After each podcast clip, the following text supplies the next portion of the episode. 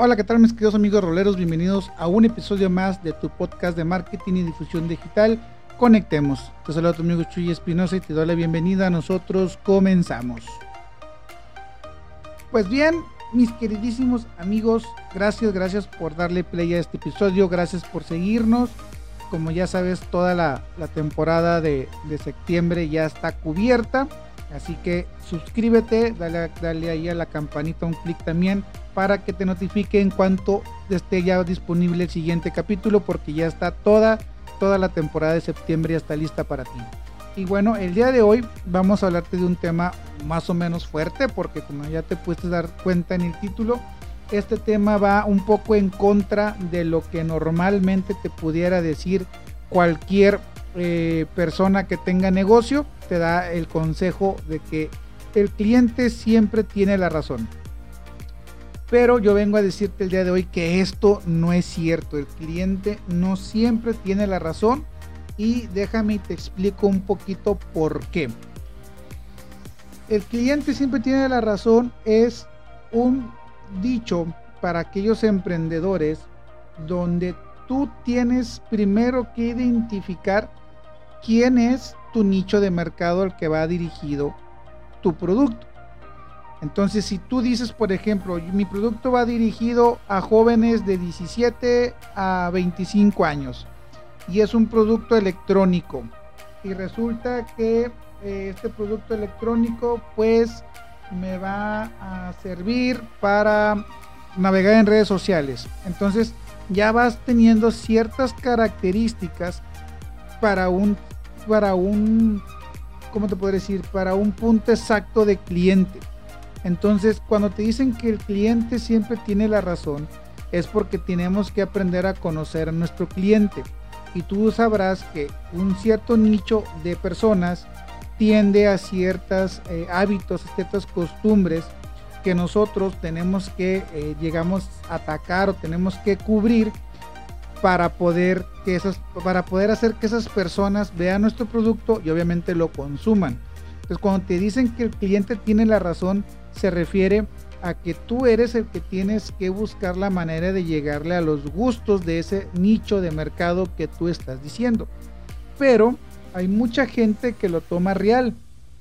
Y cuando llega un cliente a su tienda y les dice, fíjate que yo pintaría este local de rosa. Oye, ahí van a pintarlo de rosa. Oye, fíjate que eh, deberías de tener más sabores de frappés porque con estos que tienes son muy poquitos. Y ahí vas, ¿no? A aprender a hacer más sabores. O fíjate que eh, las alitas deberían de ir más tostadas porque a mí me gustan más crujientes. Y ahí vas a hacer tus alitas más crujientes. Entonces, el único que conoce el producto, el único que sabe por qué tu local está pintado de cierto color, el único que sabe por qué manejas ciertos sabores de frappés, por qué, por qué tus alitas tienen esa cocción que puedan llegar a tener, eres tú. Solamente tú conoces esas características de tu producto, de tu servicio, de, lo que sea que estés vendiendo. Tú eres el único que conoce eso. Entonces, no porque tu cliente te diga, que ah, es que fulanito está mejor porque tiene esto, o fíjate que yo lo haría así, o fíjate que yo haría esto, fíjate que yo haría esto otro, fíjate que yo le cambiaría el color, los sabores, la presentación, los precios. Eso no lo tomes en cuenta. A veces es bueno no escuchar a nuestros clientes, porque el cliente no siempre tiene la razón. Perdón aunque esto vaya en contra de todo lo que hemos aprendido hasta el momento, déjame decirte que el cliente no siempre tiene la razón. Hay personas que te dicen los comentarios o, te van a decir cómo ellos manejarían su negocio, pero recuerda que ellos no tienen el negocio que tú tienes, por eso están yendo a comprar a tu negocio, porque ellos no saben hacer el producto o ellos no saben hacer el servicio que tú estás manifestando, tú estás eh, vendiendo o ofreciendo. Entonces, como ellos no saben, ellos obviamente van a hablar desde su eh, escasez de información, por no decir de otra palabra para que no se me vayan a ofender. Así que tu cliente no siempre va a tener la razón. Sí, tú tienes que buscar la manera de poder llegar al a que tu producto sea el que van a elegir. Estoy totalmente de acuerdo. Tú tienes que llegar la, tú tienes que buscar la manera de cómo anunciarte en el periódico, en el radio, en, en The Roll por la ciudad, donde te quieras anunciar, pero tú vas a buscar la manera de cómo anunciarte para llegar a tu público, estoy de acuerdo. Tú vas a plantear qué precio vas a poner de acuerdo al nicho de mercado que estás manejando, estoy totalmente de acuerdo. Pero una vez que tú haces todos los estudios preliminares y que tú estableces los porqués, manejas ese precio, esa presentación, esos sabores, por qué no tienes o si sí tienes este, entrega a domicilio, por qué no tienes o si sí tienes solo para llevar o por qué no tienes mesas en tu local. Tú eres la única persona que sabe por qué tu negocio se maneja de esa manera. Entonces tu cliente no siempre va a tener la razón. Él va a hablar desde su ignorancia, desde donde él, lo que él alcanza a ver, hasta donde sus ojos ven, que es hasta tu mostrador prácticamente él hasta ahí alcanza a ver y hasta ahí va a hablar. Porque lo que ve son tus mesas, son tus sillas, son tus bancas, es tu local, eh, tus colores, tu logo, tu presentación, lo que consumió, es ahí donde él eh, obviamente ah, hasta ahí ve y hasta ahí a opinar. Los que vendan cafés me van, me van a dar un poquito mejor la razón no sé si, no sé si les ha pasado. Eh, llegan a tu local, te piden un café, un frappé, lo que sea, los, lo preparas. Obviamente hay una receta para, hay una receta para ese café que te están pidiendo, hay una receta. No es como que eh, lo estés haciendo al azar o no es como que lo hagas nomás por hacerlo. Hay una receta para eso. Tú la sigues, la vas llevando y lo preparas tal como dice la receta. Obviamente le pones ahí tu ingrediente secreto, lo que tú le pongas, pero tú llevas el frappé o el café como se supone se debe de hacer. Y tu cliente lo prueba y te dice, fíjate que yo pienso que esto debería de hacerse diferente. Fíjate que yo, este, no sé, yo creo que le pondría más azúcar o le pondría, no sé, este, más leche o X cosa. Y a veces nos toca que el cliente eh, menciona un ingrediente que a lo mejor ni siquiera lleva la receta.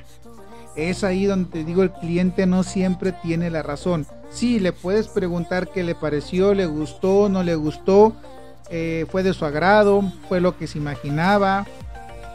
Eh, X, X cosa que te pueda servir de feedback a ti para brindar un mejor servicio.